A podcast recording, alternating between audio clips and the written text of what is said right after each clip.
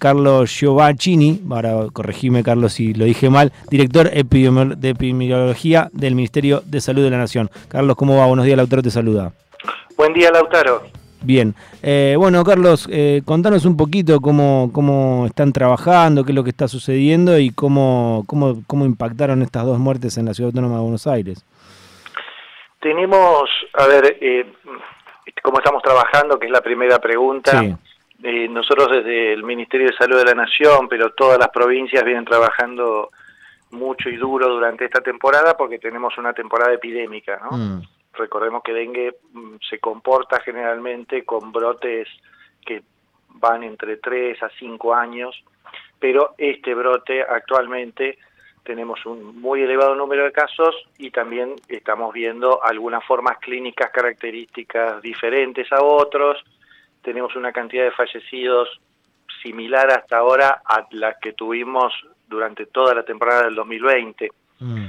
Entonces, eso es una preocupación. Estamos trabajando con cada una de las provincias y sobre todo las que tienen el mayor número de casos Mm. en la atención temprana, en el seguimiento de los casos. Va a haber ahora, por ejemplo, mañana en la mañana una reunión con expertos de la Organización Panamericana de la Salud en preparación de servicios, etcétera, para poder reforzar todas las medidas que hay que tomar para poder atender adecuadamente a todas las personas. Esa era una de las preguntas. Sí. Sí. ¿Y la otra, La cómo, otra- cómo impacta así eh, esta, eh, la noticia de las dos muertes? A ver, eh, nosotros tenemos mm, fa- casos fallecidos en muchas de las provincias que están afectadas. Por supuesto que esto que está pasando en Ciudad de Buenos Aires también está pasando en otras jurisdicciones. El dengue es una enfermedad que en la mayoría de las personas afectadas van a evolucionar bien, favorablemente, pero es una enfermedad que puede producir y produce formas graves y fatales Mm. cuanto más temprano logremos la consulta, el riesgo de fallecer por dengue es menor. ¿sí? Entonces, para nosotros el, el mensaje que queremos dejarle a la población es ese, la consulta temprana para poder identificar signos de alarma y poder atender a las personas rápidamente y de- con alta calidad para poder evitar eh, o disminuir el riesgo de, de muertes por dengue. Doctor, buen día. Soy Verónica Castañares. Eh, Hola Verónica. ¿Qué tal? Con respecto a lo que está diciendo, el primer síntoma sin duda es la fiebre, ¿no? Lo primero que llama la atención, pero tengo entendido por algunos casos cercanos que lamentablemente les ha tocado atravesar la enfermedad, que recién al tercer día les hacen el test para ver si es dengue o no. Ah, muchas gracias Verónica por, por la pregunta. En las circunstancias actuales, en la mayoría de las provincias que están con un brote o epidemia de dengue, ya no es necesario hacer un test para dengue.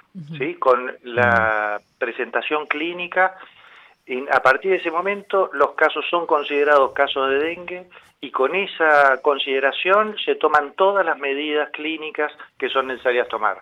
No es necesario el- un, un estudio de laboratorio para saber si es dengue o no lo es en un momento de epidemia. ¿sí? Mm. Eso, por una parte, resiente mucho los recursos de laboratorio, por ejemplo, que están en ese caso más abocados a las formas graves, por una parte, y a seguir monitoreando el brote, saber si entraron nuevos serotipos, otros arbovirus, hoy recordemos que no tenemos solo dengue, no tenemos dengue, chikungunya, hay otros como Zika que no tenemos nosotros, pero están presentes en otros países de la región, así que no es necesario hacer el test. Entonces, el síntoma sería la fiebre que no baja, digamos, la fiebre sostenida. Los síntomas de dengue son en general el inicio de la fiebre súbita, que generalmente está acompañado de cefalea, eh, dolor de cabeza, dolor de cuerpo, dolor de las articulaciones, a veces erupción cutánea, ¿no? Unas manchitas en la piel. Mm.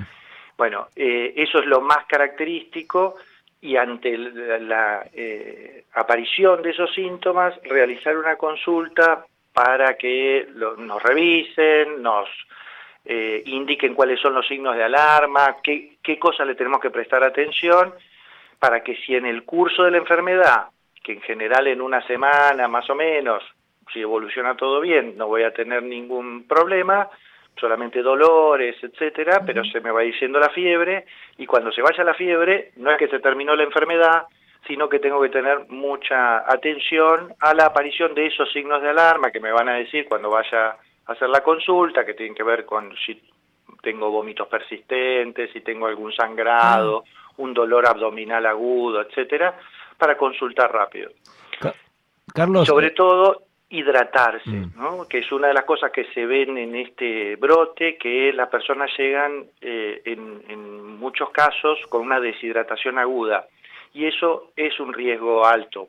Entonces, tomar mucha agua, eh, ir a hacer la consulta temprana, pero también hidratarse y no automedicarse. Eh, la fiebre sería como el síntoma principal. Sin fiebre también es, probable que, haya un contagio de dengue con dolor de cuerpo y esas cosas, o, sí o sí la fiebre aparece. A ver, hay eh, la mayor parte de las personas que adquieran la infección por la literatura, por lo que se conoce, van a tener formas asintomáticas. Es decir, hay personas que se contagian dengue y ni se enteran, ¿sí? Mm. Eh, las, pero las formas sintomáticas, el síntoma característico es la fiebre. Mm. En nuestra eh, en nuestro sistema de vigilancia, por ejemplo, que trabajamos con lo que llamamos definiciones de caso, fiebre es, eh, perdón, dengue es fiebre más dos o más de los siguientes síntomas. O sea, mm. la síntoma, el, síntoma de la fiebre es un síntoma paradigmático. Mm, bien. Eh, ¿En algún momento se habló de una vacuna? Em, o, yo escuché mal? No, no, escuchó bien. Eh, hay varias vacunas que están, se han desarrollado en el último tiempo.